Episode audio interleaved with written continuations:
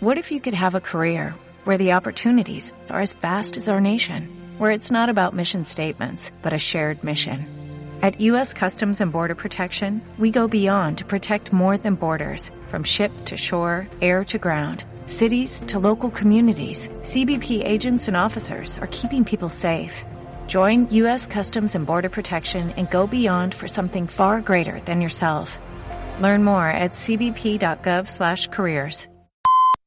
Después de ver la virulencia con la que ha llegado la borrasca Celia a las islas, va a ser verdad que ya solo nos falta una invasión de extraterrestres.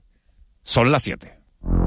De la noche al día, Miguel Ángel Dasguani.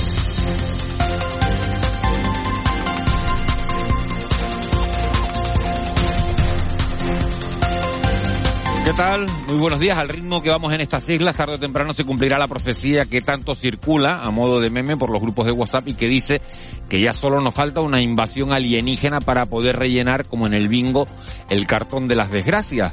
Una coña que ayuda a arrancar una sonrisa. Ayer, justo cuando se cumplían dos años del estado de alarma que nos tuvo durante tres meses encerrados en casa, apareció Celia en nuestras vidas.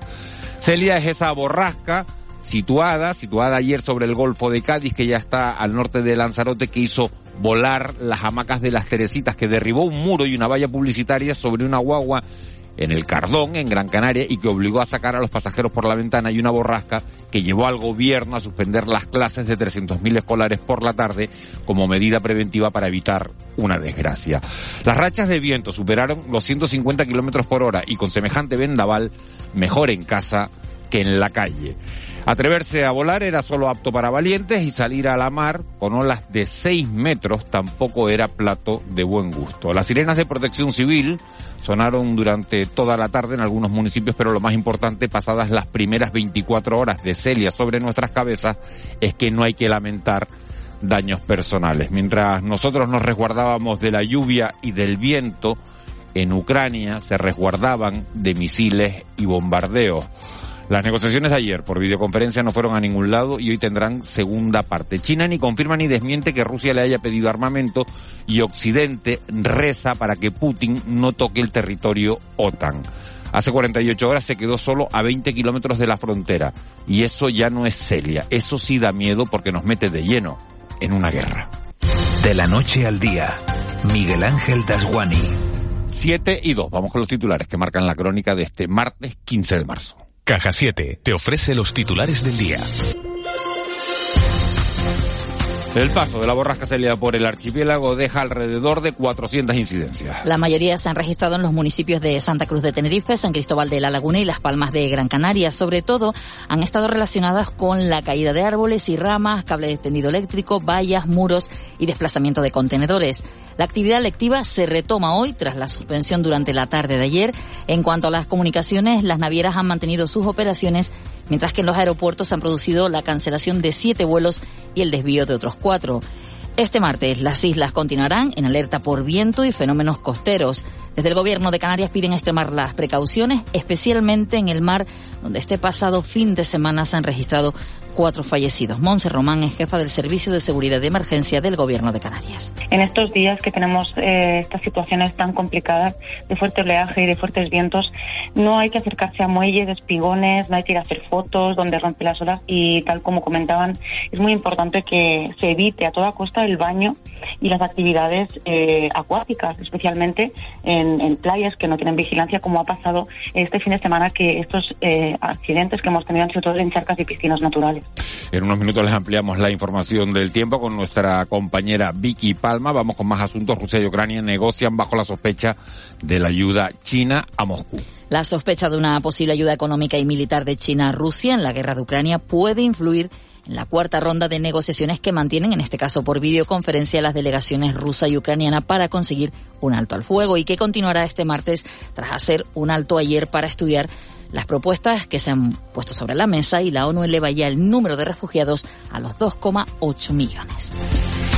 Y este martes, nueva reunión del Consejo Asesor del presidente del Gobierno de Canarias para analizar las consecuencias de la guerra en las islas. Consecuencias como el parón en la exportación de aceites de semillas como el de girasol, El portavoz de Facuo Consumidores en Acción, Rubén Sánchez, ha asegurado, lo ha hecho aquí en Canarias Radio, que es ilegal limitar el número de productos que los consumidores quieran comprar, animado a que se denuncien estos hechos. Y creemos que ahora las comunidades autónomas, las administraciones competentes en materia de comercio, deberían sancionar a estas superficies comerciales por haber querido hacer algo que la ley prohíbe. Por su parte, el ministro de Agricultura, Luis Planas, ha vuelto a lanzar un mensaje de calma. Ha dicho que el suministro de alimentos en nuestro país está garantizado. No es una situación, desde luego, ni mucho menos de las más serias o más graves. Tenemos un nivel muy alto, altísimo, y lo comprobamos durante la pandemia de abastecimiento alimentario en nuestro país. Y esto es un motivo de orgullo, eh, de orgullo nacional de España. Yo creo que tenemos un nivel de autonomía alimentaria que nos permite decir, me ha permitido decir en los últimos días, que no teníamos ningún problema de abastecimiento. Y en página COVID hay que decir que Canarias ha registrado en las últimas 24 horas 847 nuevos contagios y el fallecimiento de dos personas. Una en Tenerife y otra en Gran Canaria. En estos momentos hay 13.251 casos activos en las islas, de los cuales 36 están ingresados en UCI y 286 permanecen hospitalizados. La ministra de Justicia, Pilar Yo, ha permanecido en La Palma para agradecer el trabajo realizado durante la erupción. Y también para conocer de primera mano las demandas de este partido judicial en la nueva realidad post-eruptiva. La titular de justicia ha cifrado en 25 millones de euros en 2022 y 2023 los fondos de recuperación europea que destinarán en este caso su ministerio, a la consejería competente del Gobierno de Canarias para que, entre otras acciones, modernizar infraestructuras. Y ahora viene una parte muy importante, que es la parte de la transformación y la recuperación de la isla. Y ahí vamos a estar nosotros también con ellos, tendiendo la mano y preguntando qué necesitas, aquí estamos nosotros. En cuanto a las ayudas ya entregadas para la reconstrucción de la isla, ascienden a 363,11 millones de euros según la última actualización de la Oficina de Atención a los Afectados. Por su parte, el Consorcio de Compensación de Seguros ha abonado hasta este lunes más de 158 millones de euros en indemnizaciones a afectados que contaban con sus bienes asegurados. Si quieres estar al día de la realidad económica de nuestro archipiélago, entra en el blog caja7contunegocio.com y tendrás la mejor información con autores de las islas. Marketing, emprendedores, ventas y muchos más temas te esperan en caja7contunegocio.com. Caja 7, comprometidos con nuestra gente. 7 y 7 vamos ya con los deportes. El Real Madrid que prácticamente tiene la liga en el bolsillo. Anoche le ganaba 0-3 al Mallorca. Hoy también hay partido importante, competiciones europeas. Manchester United Atlético de Madrid. Recuerden que hubo empate en el partido de ida. Y aquí los nuestros hoy juegan el Granca y el Lenovo en sus respectivas competiciones europeas. Juan Luis Monzón, muy buenos días. Hola, ¿qué tal Miguel Ángel? Buenos días. Uh, martes este de con competición en baloncesto. Nuevo capítulo para el Lenovo Tenerife Canarias en la Basketball Champions League. Los de Chup Vidorreta visitan al potente Ritas en la capital de Lituania a las cinco y media y una hora más tarde a las seis y media llegará el turno para el Club Baloncesto Gran Canaria en Alemania y en la Eurocapa. Los amarillos visitan al Ratio Far Ul y ello después de recibir una mala noticia. Tras las pruebas médicas se ha determinado que el base norteamericano Chris Kramer tiene una rotura parcial del ligamento cruzado anterior de su rodilla izquierda pendiente aún de más valoraciones. En el mundo del fútbol, bajan turbias las aguas en la Unión Deportiva Las Palmas por los malos resultados que han llevado al equipo hasta la decimocuarta plaza. Con el objetivo del playoff ya lejano, el centrocampista Fabio González asegura que van a defender el escudo hasta el final. Nosotros por el escudo que llevamos no vamos a dejar de, de competir estos 11 partidos. Eh, por puntuación pues, todavía podemos aspirar a todo, pero es verdad que es muy complicado y, pedir perdón a la afición y, y, nosotros a seguir trabajando que, que quedan 11 partidos y son muchos puntos. Y el Club Deportivo Tenerife ya prepara el partidazo del próximo lunes. Los blanqueazules son cuartos a cuatro puntos de la segunda plaza que ocupa la Unión Deportiva Almería. Precisamente el rival del próximo lunes a las ocho en el Rodríguez López. Y acabamos con una gran noticia que nos trae el mundo del balonmano. El Rocasa Gran Canaria anuncia el retorno al equipo para la próxima temporada de la Internacional Almudena Rodríguez, toda una leyenda. La lateral derecho de Gran Canaria, de 28 años, regresa a su club de formación cinco años después y se une a otro nombre ilustre como el de Marta Mangué para ser un equipo muy potente para el próximo curso. Siete y nueve minutos de la mañana, Vicky Palma, jefe de meteorología de Radio Televisión Canaria. Buenos días de nuevo. Buenos días, Miguel Ángel. Normalmente estamos siempre pendientes del tiempo, pero hoy más que nunca. ¿Qué nos va a dejar Celia este, este martes?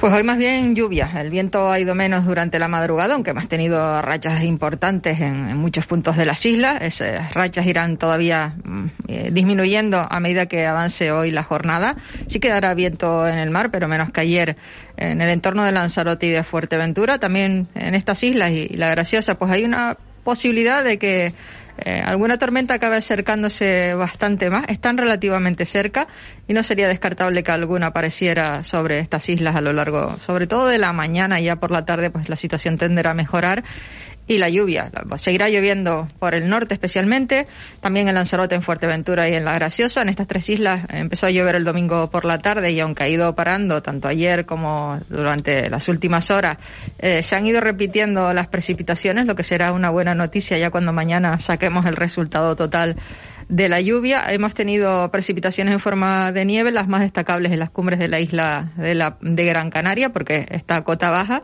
La recomendación principal es no subir a las cumbres. Eh, la situación eh, es complicada con las temperaturas, con el viento que todavía queda en las cumbres de la isla de Gran Canaria, porque ya desde ayer por la tarde había partes de esa cumbre con el tráfico cortado. Eh, en cuanto al viento, hoy ya decimos que va a ser menos y quizás el otro elemento importante es el estado del mar que aunque desde el punto de vista meteorológico mejorará un poquito, esa mejoría de un poquito no significa que nos podamos acercar a la costa. Vamos a seguir teniendo oleaje, especialmente las costas abiertas al norte y al oeste de las islas, de más de cuatro metros. Incluso podrían todavía haber algunas olas alcanzando y superando los cinco metros por el oeste de Lanzarote y de Fuerteventura a lo largo de esta mañana. Y también habrá mal estado del mar en, zonas costeras del sur. Mejorará y se notará un poco más la mejoría con respecto al día de ayer, pero hay que extremar la precaución. Yo creo que lo principal ahora, que a los canarios nos gusta mucho ver un copo de nieve, es no acercarse a las cumbres bajo ningún concepto. Bajo cero, tanto en las cumbres de la isla de Tenerife como en La Palma, como también en, la zona de cumbre de, la isla de Gran Canaria. Por ejemplo, en lo que sería la cumbre de la Vega de San Mateo, estamos hablando de que hemos tenido temperaturas bajo cero eh, y ahora mismo nos llega a los cero grados. También la temperatura en la Cruz de Tejeda la pasada madrugada se quedó en 0,9. Hay que extremar la precaución hoy, a lo largo del día de hoy, que ya habrá tiempo para echar un vistazo a ver, a ver qué ha pasado. Bueno, en principio las comunicaciones marítimas y aéreas se mantienen a pesar de esa mala mar y de, y de las rachas de viento, ¿no? Sí, el viento hay que pensar que ya va a ir a menos y también en el mar eh, la intensidad del viento, aunque en estas primeras horas de la mañana será eh, destacable, vamos a seguir con vientos de 40-50 kilómetros por hora. No son los 50-60 kilómetros por hora que había ayer en el mar entre las islas y que bueno, que, ha generado una situación de temporal de mar bastante importante y que se mantiene a lo largo del día de hoy, pero con menos viento y con un poquito menos de oleaje, pero casi no se va a notar la diferencia entre 4 o 5 metros y 5 o 6 metros pues es muy pequeña y hay que extremar la precaución. Una última cuestión, Vicky, ¿la calima que está invadiendo España ahora eh, llegará a este archipiélago? Esperemos que no, en principio no. Eh, les ha tocado pues un episodio de calima como el que sufrimos nosotros en, febrero del año 2020.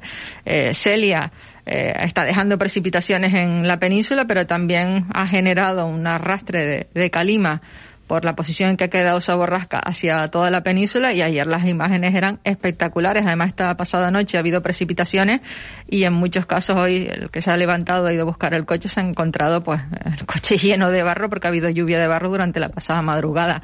Eh, Celia se va a ir hacia el Mediterráneo vamos a quedar nosotros, mm, bueno, yo diría que a partir de mañana ya con régimen de alisio normal, esa calima no se va a acercar y va a esperar a la siguiente borrasca que parece que se formará en torno al fin de semana y que también nos podría dejar algo de lluvia, yo diría que más bien el próximo domingo. Bueno, pues hoy va a ser bonito ver por la tele las imágenes de la nieve en la cumbre de Gran Canaria, en la cumbre de Tenerife y en la, y en la cumbre de, de la isla de, de, La Palma, así que mejor verlo por la tele que acercarse y tener un problema y encima poner en riesgo a los servicios de, de emergencia. Vicky Palma, muchísimas gracias. Completísima la información, como siempre. Hasta luego, buenos días. Hasta ahora, buenos días. 7 y 14, nos vamos hasta la sala operativa del 112. Allí está Lourdes Jorge. Lourdes, muy buenos días. Hola, buenos días. Ayer a mediodía teníamos 200 incidencias, por la tarde-noche subieron a 400, ¿seguimos en la misma cifra?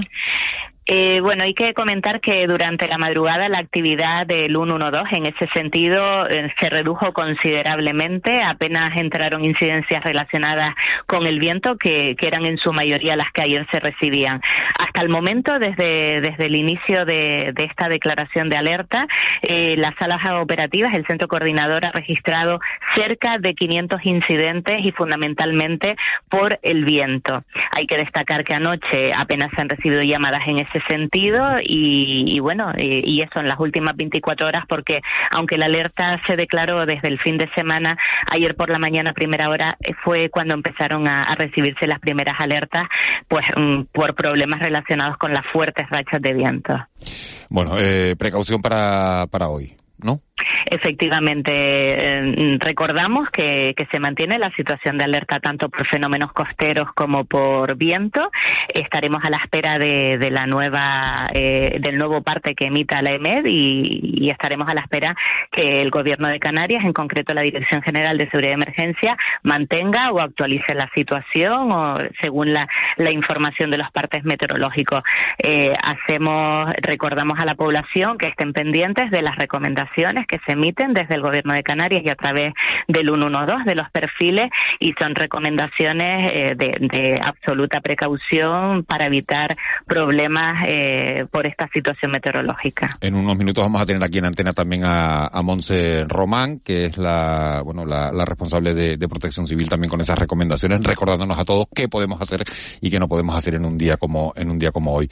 Importantísimo seguir esas recomendaciones para evitar incidentes, para evitar daños personales. Lourdes Jorge, muchísimas gracias, como siempre. Gracias a ustedes, buenos días. Buenos días, 7 y 16, vamos con el contrapunto. El contrapunto. Ángeles Arencibia y Juan Manuel Betencur. Ángeles Arencibia, buenos días. Buenos días, Miguel Ángel. Juan Betancourt, buenos días. Hola, muy buenos días, ¿qué tal? Fíjese, decía yo al principio nosotros resguardándonos de la lluvia y el viento, ¿no? Y que eh, de la lluvia y el viento y en otro y en otro extremo del mundo, ¿no? A 5.000 kilómetros resguardándose de, de, los bombardeos y de, y, de los misiles, ¿no? Sí, las cosas en perspectiva, ¿no? Las cosas en, comparación o, cuando tenemos una visión más global de, de lo que sucede, mm, ponemos en, ¿no? Podemos tener una visión más más acoplada, ¿no? Al tamaño de lo que nos pasa, ¿no? Porque ahora que estamos, lo estábamos comentando antes Juanma y yo, ¿no? Antes de entrar en antena, ¿no? La diferencia entre, entre un bombardeo y una ráfaga de viento fuerte, ¿no? Bueno, eh, al final nuestra inteligencia también está formateada por, por el, aspecto visual, ¿no? Más en en, en, esta sociedad, ¿no? De, de, la imagen como, digamos, icono más, más poderoso a la hora de transmitir mensajes, ¿no? Claro, ayer estábamos, misil en Kiev, eh, un árbol que se cae en, en Santa Brígida. Bueno, claro, la comparación es, bueno... Ah, claro, no se puede comparar, pero cada uno vive la realidad cercana que tiene también, ¿no? Oye, ¿Qué pasa? Que eso nos, nos, puede llevar a decir, bueno, como lo del árbol en Santa Brígida no es nada, no... No, hombre, pues, pues me voy a comportar de forma imprudente, pues no.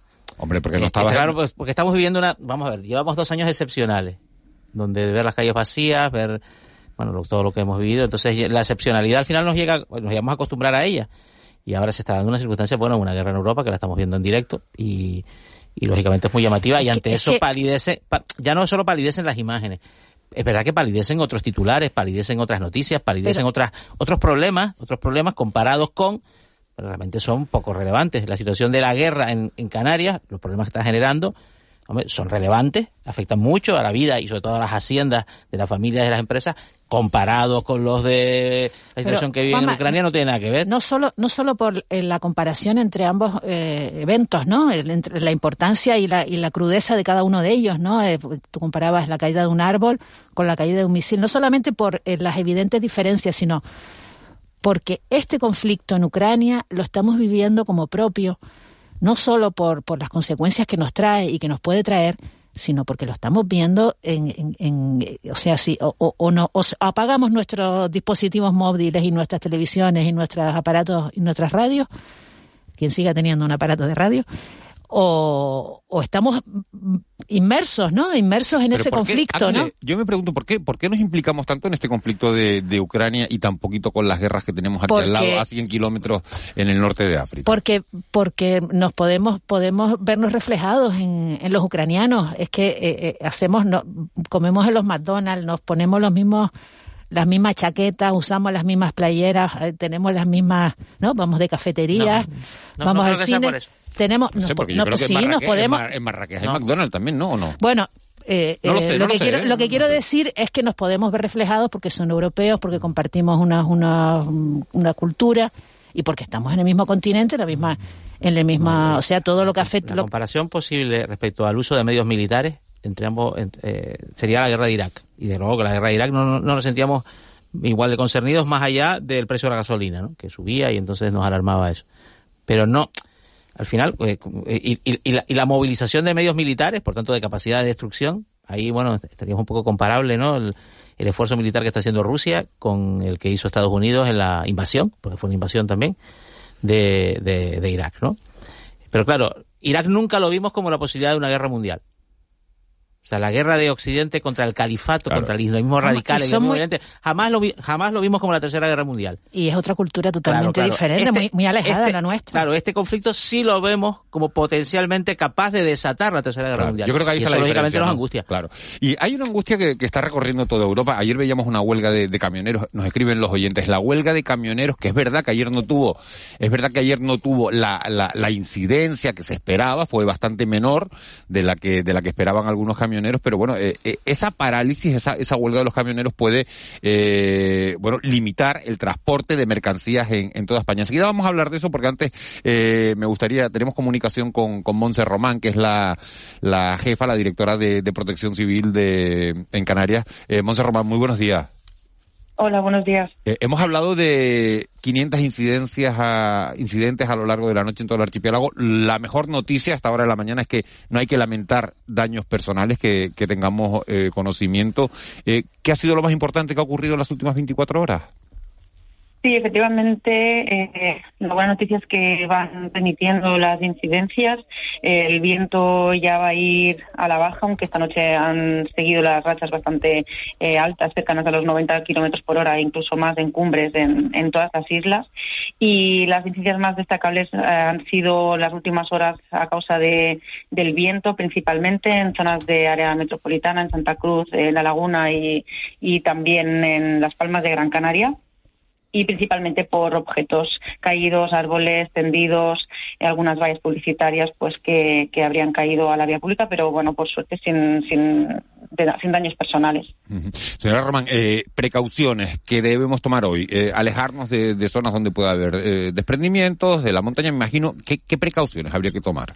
Sí, hoy todavía es un día en el que, aunque la, la, situación va a ir mejorando progresivamente, no es un día todavía para bajar la guardia ni para acceder a zonas de, de cumbre. De hecho, eh, ha, habido pues eh, una nevada débil, pero en cumbre de, Gran Canaria, así que no hay que desplazarse a cumbres.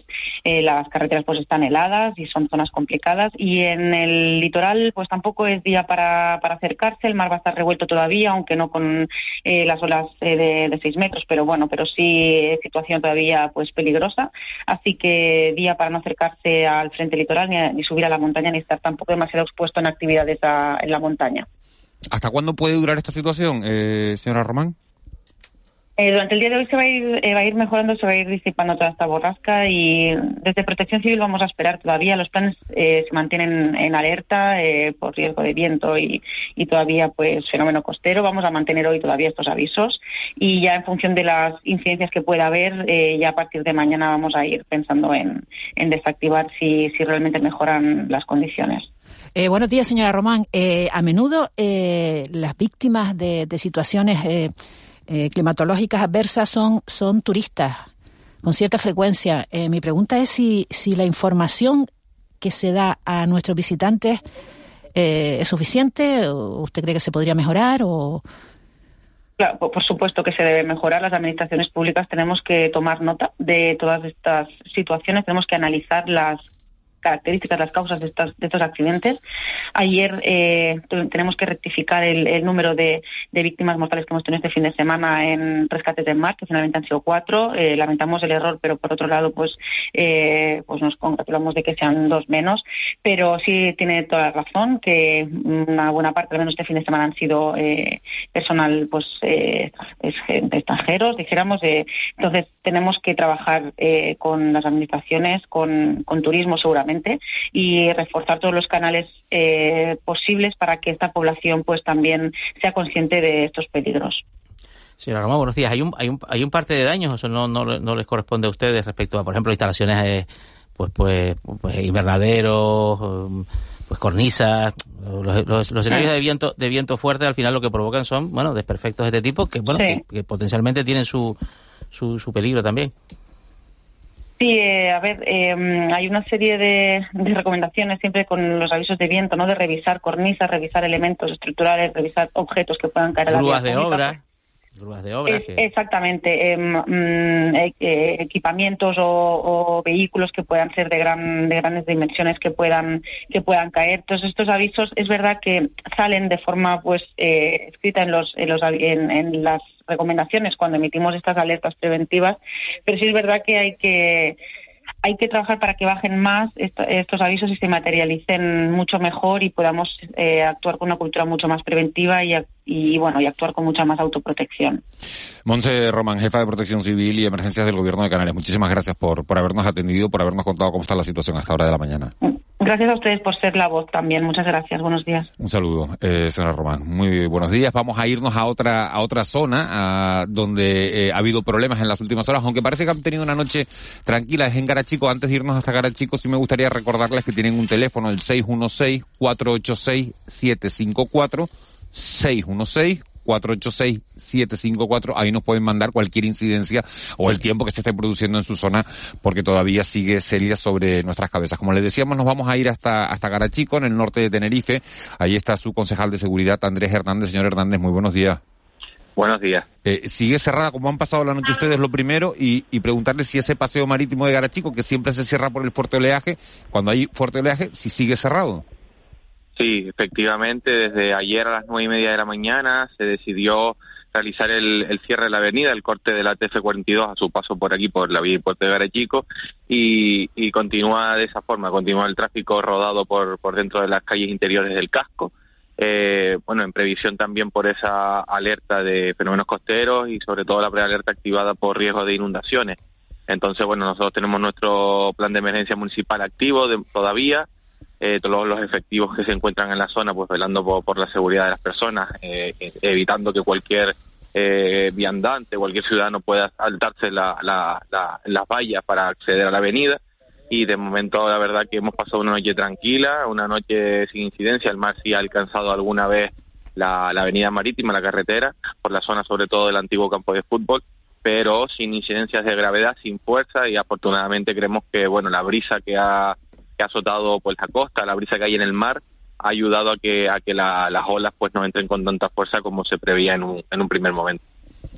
Concejal, buenos días. El, el, sistema un poco de monitorización que hay creado para, para un poco para, para vigilar también las crecidas del, del, mar está tenemos que decir está, está, está operativo, está, está dando algún tipo de respuesta, está avisando con tiempo. Sí, ahí nosotros de momento, de momento ese, esa boya que está instalada pues a las afueras del Roque eh, nos, nos marca parámetros, nos da información, pero todavía está en estudio de, en prueba de, de, estudio. Está recogiendo datos para ir testando cada uno de los fenómenos costeros que vamos teniendo pues en los últimos dos años aproximadamente eh, nos va dando datos y, y, eso va haciendo que, bueno, a través de GraphCam se vayan ajustando, reajustando los parámetros para intentar ser más eh, precisos a la hora de detectar estos fenómenos costeros en la costa de Garachico. Si es verdad, y tengo que decir que la boya nos decía que no iba a haber prácticamente riesgo de inundación en la avenida y de momento de momento ha acertado a pesar de, pues la altura de olas eh, y todos los parámetros que teníamos que pues prácticamente todos vemos a través de alguna página de, internet y demás y sobre todo la información que nos daba la EMET y nos daba el, gobierno de Canarias pues la boya dice que, que no iba a haber inundaciones. Nosotros lo cogíamos con pisa un poco, pero lo cierto es que prácticamente no ha habido no ha habido una inundación como normalmente suele haber en la avenida con esa fuerza. La verdad que hemos tenido la suerte y yo creo que puede ser también por ese viento que, que, hay en el mar que hace que la ola a la hora de levantarse aquí a las afueras del Roque pues pues la, la digamos que la rompa antes de que de que llegue contra la costa. Bueno, pues parece que la boya es una, una, una buena noticia ahora mismo para Garachico, ¿no? Con ese... Sí, sí, bueno, sigue, eh, seguimos. Eh, también es cierto que, por ejemplo, el 23 de diciembre, que fue el último, que fue un temporal que no avisó prácticamente, eh, la boya no, no nos decía nada y el mar se metió sobre la avenida a la una de la mañana como si nada, no teníamos prácticamente sino los discos de prohibido aparcar en la avenida y nos encontramos con una inundación, pero mm, bastante peor que, que lo que hemos visto en, en el día de, de ayer y sobre todo la, la madrugada de esta noche. Y, y bueno eh, por eso digo que la boya se encuentra en continuo testaje en continuo recogida de datos y, y, bueno algunas veces acierta otras veces pues no no tanto. Y bueno ahí pues es una herramienta que, que sin duda de cara a un futuro seguramente nos va a ayudar bastante Andrés Hernández, concejal de, seguridad de, de Garachico, muchísimas gracias por habernos contado la información hasta ahora de la mañana y bueno, y habernos advertido de, de cómo están las, de cómo están las cosas. Muchas gracias.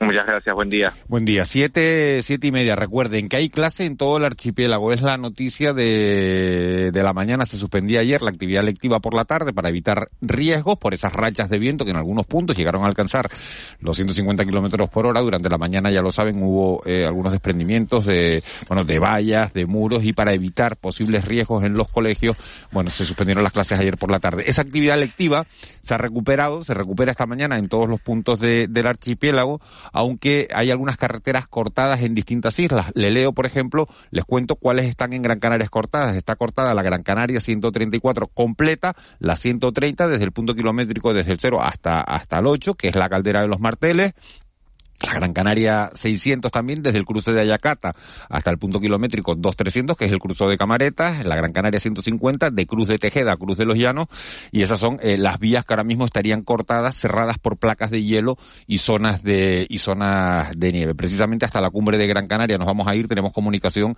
con su alcalde, con Francisco Pereira, alcalde de Tejeda. Señor Pereira, muy buenos días. Buenos días. ¿Qué tal han pasado la noche? Con frío, ¿no? Hombre, con frío, con agua, con viento, con algo de granizo, pero bueno, eh, dentro de lo que cabe bastante bien. No han habido desprendimientos, no, no han habido incidencias relevantes, que es lo más, lo más importante.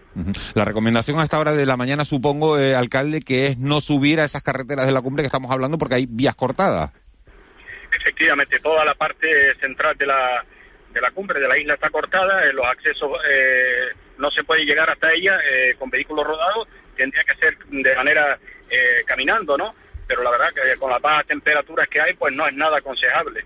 En estos casos siempre se recomienda dejar que pase la tormenta y luego venir a disfrutar de, la naturaleza. ¿Qué zonas son las que no se pueden visitar de Tejeda, alcalde?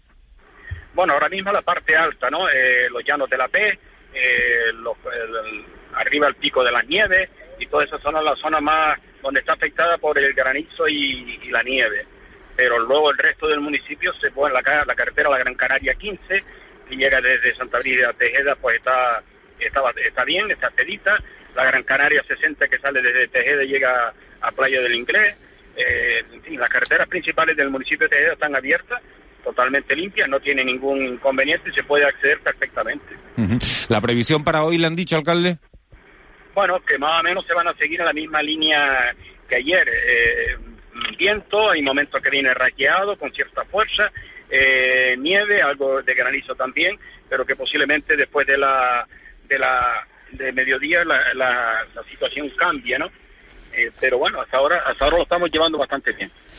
alcalde, buenos días. Eh, ¿Usted diría que esto es un día normal de invierno en Tejeda o, o, estos días revisten una especial no, no, crudeza?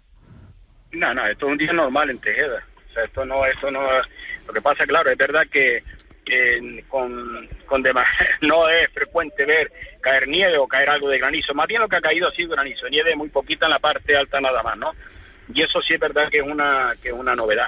El resto, pues mira, el tiempo, el viento es normal, incluso más fuerte. eh, la lluvia también es normal, incluso con, más cantidad, porque lo que ha caído tampoco es gran eh, exceso, ¿no? Un tiempo normal, vaya. Lo que llama la atención es el granizo. Bueno, pues si es un tiempo normal, eh, nos quedamos con, con esa normalidad en el tiempo que, bueno, que el granizo y que la nieve, pues, pues siempre es una, una novelería, pero sí que es verdad que hay que estar muy, bueno, hay que estar eh, eh, pendientes para no subir a la cumbre, que como dice usted, alcalde, ya habrá tiempo de, ya habrá tiempo de subir. ¿Alguna recomendación a la población? No, estarse quietitos en casa, ¿no? y, y poco más, ¿no? Sí, sí, efectivamente, tener precaución, tener prudencia, paciencia que pase la tormenta, que luego ya se podrá subir a la cumbre a disfrutar, eh, como dije antes, antes, de la naturaleza, de estos bellos paisajes que están ahora. Pero ahora hay que ser prudentes y no colapsar las carreteras, porque lo que llama son a, perjuicios y, e inconvenientes. Francisco Pereira, alcalde de, de Tejeda, muchísimas gracias por haber estado a esta hora de la mañana con nosotros. Un abrazo. Gracias a usted y buenos días. Buen día. 7, y 34. Les hemos contado cuáles están las, uh, cómo están las carreteras en, en, la isla de Gran Canaria. En Tenerife están cortadas, hay que decirlo, todas las carreteras, todos los accesos al Teide, al Parque Nacional del Teide están, están cortados hasta hora de la mañana y también está, está cortada, como hemos oído, a, nos lo ha confirmado su, su concejal de, de seguridad, Andrés Hernández, está cortada la avenida marítima de, de Garachico, que es la carretera, la, la Tenerife, la Tenerife 42. Eh, esas son las vías que están cortadas a esta de, la mañana por esta tormenta, por esta borrasca eh, que bueno que, desde ayer eh, sacude al archipiélago. Precaución en el mar, el viento va a ir a, menos en, en, las próximas horas, pero todavía hasta hasta mediodía aproximadamente va a haber que tener mucho mucho cuidado. Dejamos aparcado el tiempo de, de momento, nos vamos a meter ya de lleno con, con esos asuntos que están marcando la actualidad. La vista la tenemos puesta en la guerra de, de Ucrania y en las consecuencias que esa guerra está produciendo en, en nuestro archipiélago. Se disparan los precios, eh, empresas y consumidores de, de, las islas empiezan a sufrir eh, la notable subida, la inflación en el carburante, también subida en los precios de las materias primas y la luz está, está tensando aún, aún más si cabe los bolsillos de los, de los ciudadanos también de, la, de las empresas canarias. Virgilio Correo, Virgilio Correa es el, el presidente de la Asociación de Industriales de Canarias. Señor Correa, muy buenos días. Muy buenos días, Miguel Ángel. Eh, ha dicho usted que la situación eh, para los industriales en estos momentos es, es crítica. Eh, ¿Qué consecuencias está teniendo la guerra de Ucrania en nuestra economía?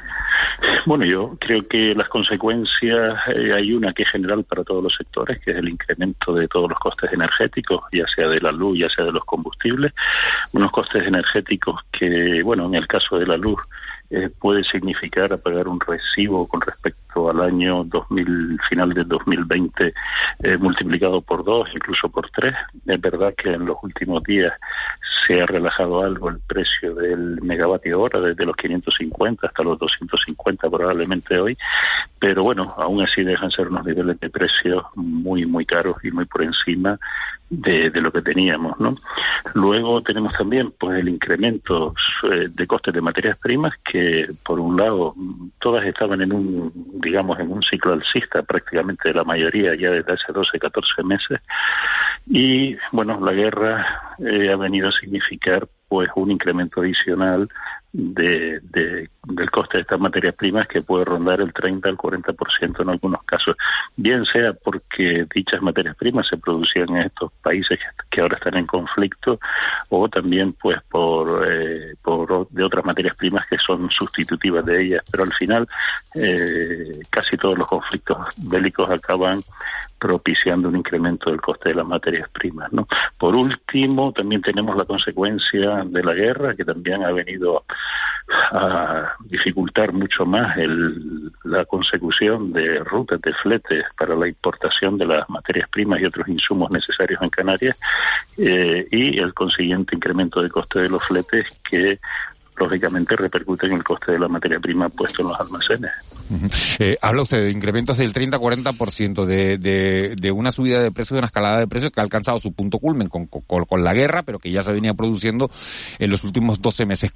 Todos, eso, todos esos encarecimientos de, del producto se van a trasladar lógicamente al consumidor, ¿no? Eh, el consumidor puede pagar esos precios, hasta dónde se puede pagar y qué soluciones habría de contención Vamos a ver, yo creo que en esta situación nadie se atreve eh, a regularizar unos precios con los incrementos de costes que estamos teniendo, ¿no? Yo, pues, porque, bueno, se corre el riesgo de que en dos, tres meses, pues el conflicto eh, termine y se relajen algo los precios, ¿no?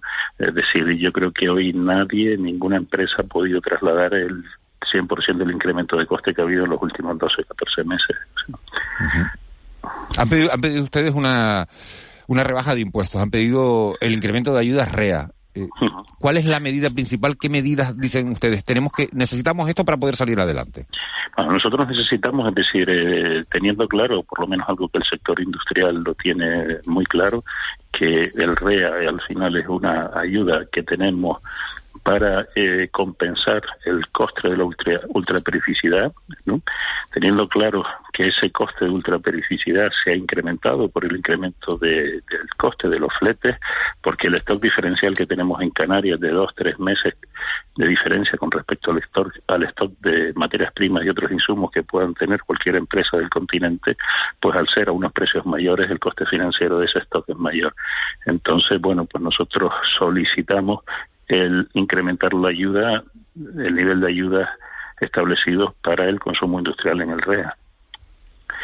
Luego el tema de, impuestos indirectos es un poco más complicado. Aquí contamos con, eh, con un diferencial grande y notorio con respecto a, los impuestos indirectos que existen en la península, pero desde luego que valdría la pena estudiar si es posible rebajar alguno de ellos. Ha dicho el vicepresidente del gobierno y consejero de, de, Hacienda, Román Rodríguez, que, que él es más partidario de ayudas determinadas a los sectores que de rebajar los impuestos. ¿A usted qué les parece esto? Bueno, es decir, al final hay una realidad y es que el gobierno también tiene una inflación de costes, es decir, paga, tendrá que pagar seguramente más costes de personal, tendrá que pagar más gastos de, electricidad, de, combustibles y demás, ¿no? Es verdad que el año pasado la recaudación eh, fue 300 millones inferior a la del año anterior y bueno, yo creo que hay que ser cauteloso en este tipo de medidas, si bien yo creo que es necesario, dada la situación, hacer un estudio profundo y si es posible, pues bajar los impuestos. Eh, señor Carrera, buenos días. Mm, buenos días. Hay aquí dos elementos adversos, usted los ha citado. Mm, uno es la subida de la factura eléctrica, el otro, pues, la escasez o incremento de precios de materias primas. Vale. Por ejemplo, en el País Vasco sí sabemos que algunas empresas de siderúrgica, por ejemplo, que son muy intensivas en consumo eléctrico, han parado. Han dicho, con esta factura no la podemos pagar, paramos la producción. Claro, eso en Canarias, por una de las dos circunstancias, bien por escasez de materia prima, bien por el incremento de la factura eléctrica, ese riesgo en la industria canaria existe. Que he leído hoy un titular en, creo que era en Canarias 7, decía empresas de bollería. O sea, hay empresas que dicen, tengo que parar. No, yo creo que en este momento no. Es decir, eh, es cierto que estamos teniendo tensiones, ¿no? tensiones a la hora de, de, de, recibir no solo materias primas, sino también materiales de envasado, de, envase y embalaje. Pero de momento yo creo que todo, gracias a ese stock diferencial que solemos tener en Canarias, eh, estamos, digamos, escapando en el último minuto, pero escapando. Yo creo que tengo plena confianza que, que así será en el futuro. Otra cuestión, usted acaba de citar el, la ayuda, el incremento de la ayuda del REA como una posible, bueno, pues, pues colchón o o estímulo a, la actividad industrial. Pero claro, la pregunta es, porque el diablo está en los detalles, como usted sabe perfectamente, eh, claro, una modificación o un retoque o una revisión de las cantidades del REA, esto entiendo que tiene que pasar por Bruselas, tiene que, ¿esto cuánto tarda?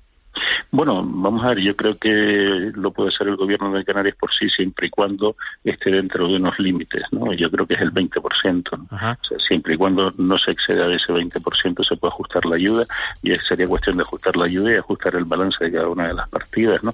Yo creo que eh, dada esa, ese incremento de costes de fletes que, que prácticamente desde el continente hasta Canarias están se han incrementado en el último año en torno a un 50-60%, yo creo que sería una medida muy efectiva y muy eh, que se puede tomar y tener efectos en un corto plazo de tiempo.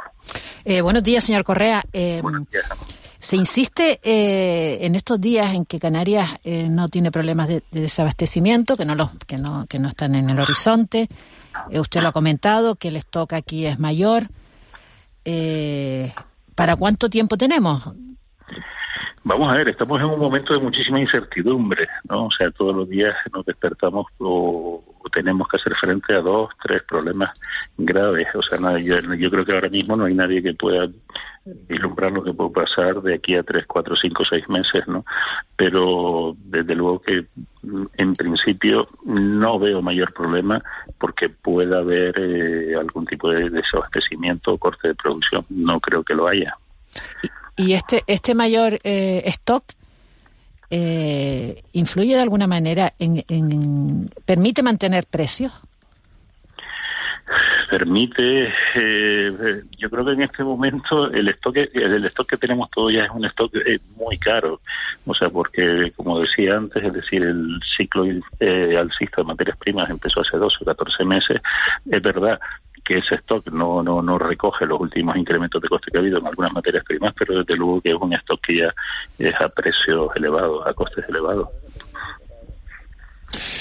Señor Correa, eh, ¿el consumidor puede hacer algo ante toda esta situación? El consumidor. bueno, nosotros nosotros al final también somos consumidores, ¿no? O sea, eh, cualquier empresa pues tiene sus gastos, tiene que, que, que eh, pagar eh, gastos de, de, luz, gastos de transporte, tal. Yo creo que en esto es un momento en el que cada uno tiene que llevar su economía, ya sea empresarial, ya sea doméstica, pues mm, de una manera, digamos, vigilada, ¿no? O sea, ¿Cuál, ¿Cuál es su concepto, señor Correa, de, de esta expresión un poco eufemística ¿no? y, y, prometedora, que es el pacto de renta? ¿no? El pacto de rentas es, bueno, que las empresas moderen su beneficio, pero claro, cuando lo hay, eh, mm, y que los trabajadores al mismo tiempo asuman, bueno, pues que un, un, un, incremento de los salarios eh, para responder a, la subida de precios provoca más subidas de precios, ¿no? Lo cual ahí se, al final se, se come un poco la subida de precios se come la subida de salario. Este, este, este, este escenario teórico, que en principio todos lo vemos, ¿esto en el caso de la industria canaria es, posible? Bueno, vamos a ver, yo creo que cualquier empresa, cualquier industria está concienciada de que el éxito o el, o el trabajo se basa en, digamos, mantener una buena relación y una buena relación es a nivel salarial, es a nivel a nivel eh, a todos los niveles, ya sea con los consumidores, ya sea con sus clientes, ya sea con sus trabajadores y ya sea con sus accionistas, ¿no? Yo creo que siempre hay que buscar un equilibrio entre todas estas patas y al final pues actuar de una manera razonable, o sea, yo no creo que nadie piense en maximizar ninguna de, la, de estas patas en detrimento de otras. Vigilio Correa, presidente de, de, Asinca, ¿alguna reunión prevista con el gobierno de Canarias para tratar toda esta situación? ¿Hay reunión del Consejo Asesor? Eh, ¿Cómo es su ojo de su hoja de su hoja de ruta? Bueno, pues nosotros en principio hemos solicitado reunión al presidente del gobierno. Eh, también tenemos que tener o hemos solicitado otras reuniones a, otra, a nivel de otras consejerías, ya sea Hacienda, Economía, para tratar toda esta problemática que, que, estamos teniendo y ver las posibles soluciones que podemos encontrar a corto plazo. Virgilio Correa, presidente de la Asociación de Industriales de, de Canarias, muchísimas gracias por habernos atendido esta mañana. Muchas gracias a ustedes, un placer. Un placer. Siete, siete cuarenta y seis minutos, esas son las consecuencias de, bueno, de la guerra, la, las consecuencias, los daños económicos que está produciendo en, en toda Europa. Nada comparable, claro, con el daño humanitario que se está viviendo a cinco mil kilómetros de distancia, pero claro, todo esto tiene unas consecuencias en una economía tan globalizada como la que vivimos. Vamos a hablar ahora mismo de esa primera línea de fuego, esa primera línea en, en Ucrania, porque allí, gracias al trabajo de la ONG, es como se está pudiendo capear un poco el temporal de esos casi ya tres millones de, de refugiados. Hay ONGs como Operans, una organización no, gubernamental, eh, bueno, que, que surgió en Canarias eh, hace, hace un tiempo y que ha conseguido traer este pasado fin de semana un, un avión con 220 refugiados ucranianos que están huyendo de la guerra provocada por Rusia. Tenemos comunicación con Oscar Camp, que es fundador de la ONG proactiva Operans. Señor Camp, muy buenos días. ¿Qué tal? Buenos días. Eh, ¿Cómo está haciendo el trabajo en, en, primera línea? Bueno, la verdad es que eh, además de, de, de difícil, eh, duro, es angustioso, porque siempre compartir el, el, el sufrimiento de estas personas que, que como, como otras tantas que habéis podido encontrar aquí en Canarias huyen, huyen de la persecución o de la guerra en estos momentos, pues la verdad es que es difícil, ¿no?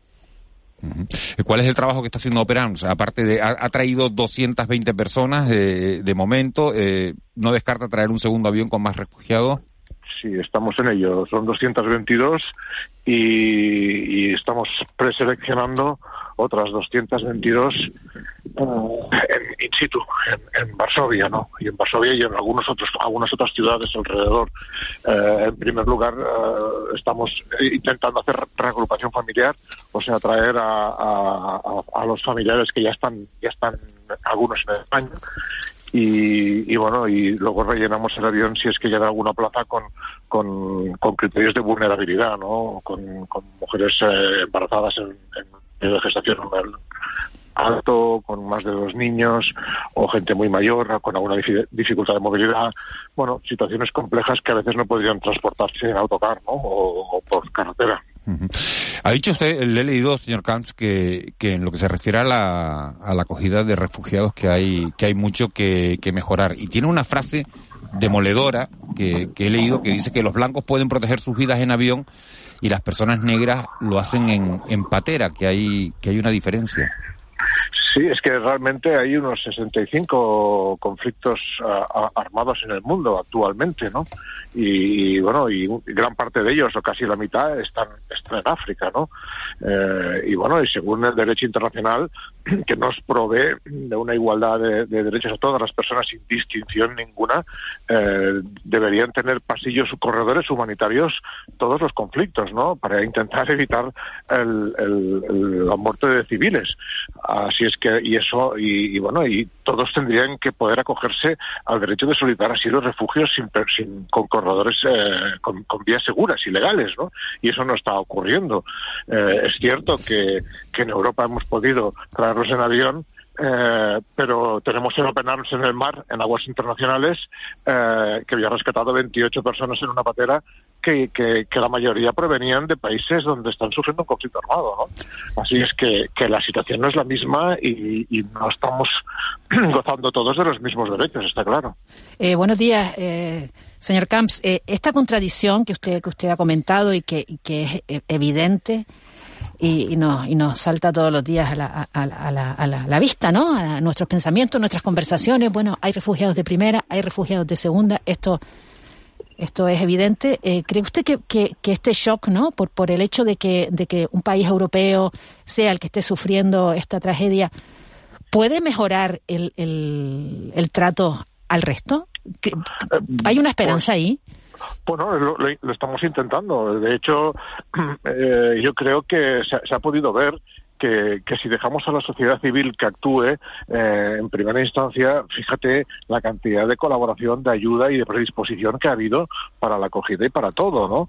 Eh, porque no ha intervenido un discurso político demoledor, un discurso político que, que, que bueno, pues que castigue o que criminalice a, estas personas, ¿no? Que, que no las etiquete eh, yo creo que los discursos políticos lamentablemente gozan de mucho poder en los medios y tienen un altavoz muy grande y no solamente estimulan sino que a veces incluso eh, convencen ¿no? a ciertos sectores así es que cuando se, se deja la población civil eh, sin, sin sin influencia por sí sola, pues aparece nuestra humanidad, que la tenemos, ¿no? Y yo creo que lo hubiéramos tenido en todos los aspectos, pero estamos muy condicionados a, esos discursos mediáticos racistas y que, y que están, que imperan demasiado, ¿no? Que están demasiado libres por, por los medios. Pero la reacción de la sociedad civil no es la misma cuando los, los inmigrantes vienen pues de África o de otros continentes más alejados, ¿no? Siempre puede haber una un, se puede entender que, que, en algún momento si si el número de, llegadas es, es, es, importante y no se dan los los servicios necesarios siempre se puede se puede encontrar que pueden haber eh, conflictos eh, de todo tipo no por la convivencia porque por, porque llegan muchos porque es una isla porque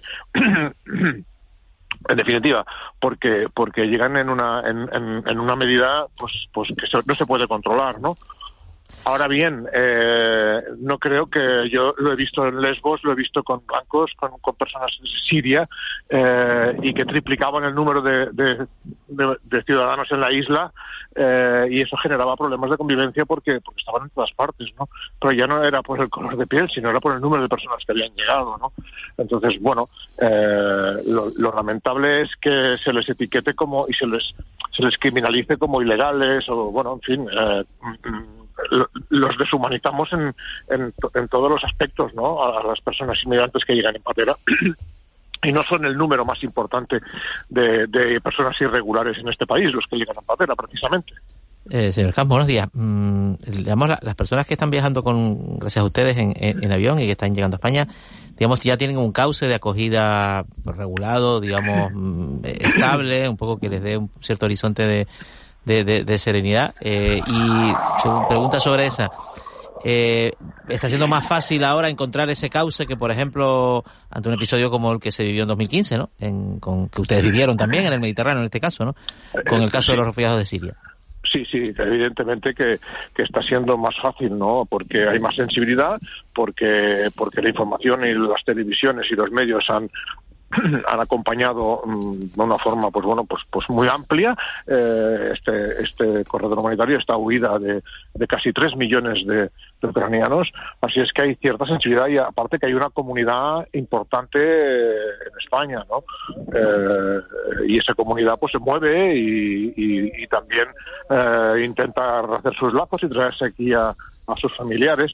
Y se nota esa diferencia porque en la guerra de Siria eh, evidentemente, excepto Alemania, que en ese momento era el país más viejo del mundo después de Japón, con la pirámide poblacional invertida y con ocho nacimientos por cada mil habitantes, excepto Alemania, que necesitaba más de un millón de, de, personas para, para, para volcar esa pirámide, eh, no hubo tanta, tanta, tanto interés en la acogida. ¿no? Estos 222, evidentemente, han venido acompañados de las organizaciones que los van a acoger. Eh, entre ellas dos ayuntamientos y dos organizaciones muy conocidas, eh, una en Madrid y otra en. ¿Cómo, cómo, canalizan esto ustedes? O sea, hablan con los ayuntamientos, eh, les llaman a ustedes. Claro, hay mucha demanda porque hay, hay población aquí ucraniana que ya está viviendo en España, ¿no? Y esa población pues se mueve y tiene parientes a quien traer eh, que están aislados o que están en, saliendo por la frontera de, Ucrania con Polonia o con otros países. Entonces, bueno, llegan esos contactos a la administración. Nosotros nos hemos puesto en contacto con todo el mundo para ofrecer eh, eh, esta vía. Es decir, mira, vamos a, a traer, vamos a abrir un corredor para traer con urgencia a las personas que lo necesiten y, bueno, y a partir de aquí pues nace el interés general, ¿no? Y, enseguida llenas un avión con 222 personas, porque si, si España tiene 40 millones de habitantes, la Unión Europea tiene unos 400 y pico, y están saliendo cerca de 4 millones, pues, pues creo que nos van a tocar 200 o 300 mil, ¿no?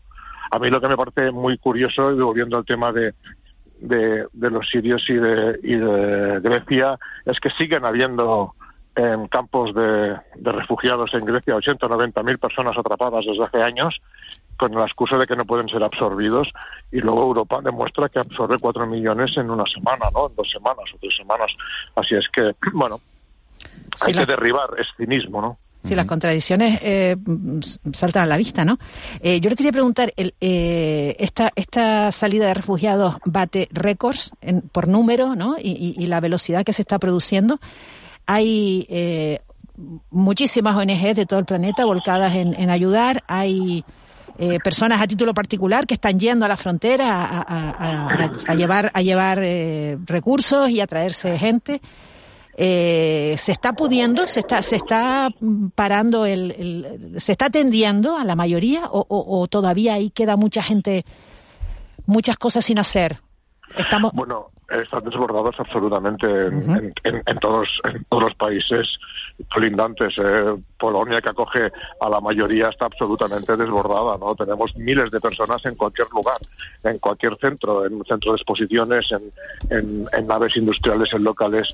Eh, eh, imagínese eh, son, cerca de son cerca de tres millones los que ya tiene Polonia solo no eh, son muchísimas personas y, evidentemente que no se estaba preparado.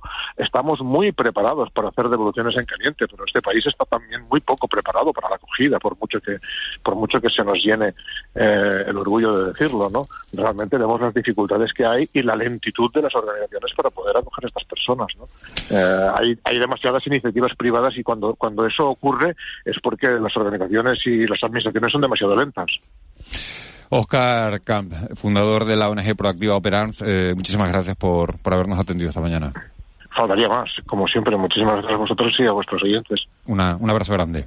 Gracias. Mucha suerte. 7.58. Así es, como está la situación, cómo están trabajando las, ONG sobre, sobre el terreno.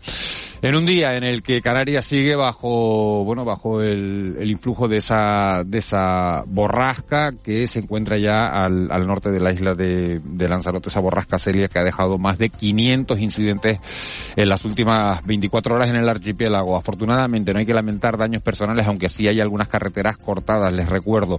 Están cortados todos los accesos al Parque Nacional del Teide y está cortada también la vía, la avenida marítima de Garachico en el norte de Tenerife por el riesgo de, de, de oleaje, de olas que ayer alcanzaron hasta los 6 metros de altura. En Gran Canaria están cortadas las siguientes carreteras, casi todas en la zona de la cumbre. La Gran Canaria 134 completa, la Gran Canaria 130 desde el kilómetro 0 hasta el kilómetro 8 que es la caldera de los Marteles, la Gran Canaria 600 desde el cruce de Ayacata hasta el punto kilométrico 2300 que estamos hablando ya del cruce de las Camaretas.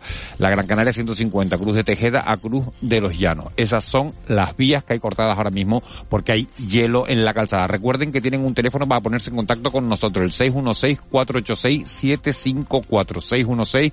616-486-754. Nos pueden contar qué tiempo se están encontrando en este segundo día de borrasca. La precaución hay que mantenerla eh, durante toda la jornada, aunque eh, parece que la situación del tiempo, según nos han ido contando nuestros responsables de meteorología, va a ir remitiendo a partir del mediodía. Hasta hora de la mañana todavía lluvia y viento en muchos puntos del archipiélago. Vamos con las noticias de las 8. Every day, we rise, challenging ourselves to work for what we believe in. At U.S. Border Patrol, protecting our borders is more than a job, it's a calling. Agents answer the call, working together to keep our country and communities safe. If you're ready for a new mission, join U.S. Border Patrol and go beyond. Learn more at cbp.gov/careers.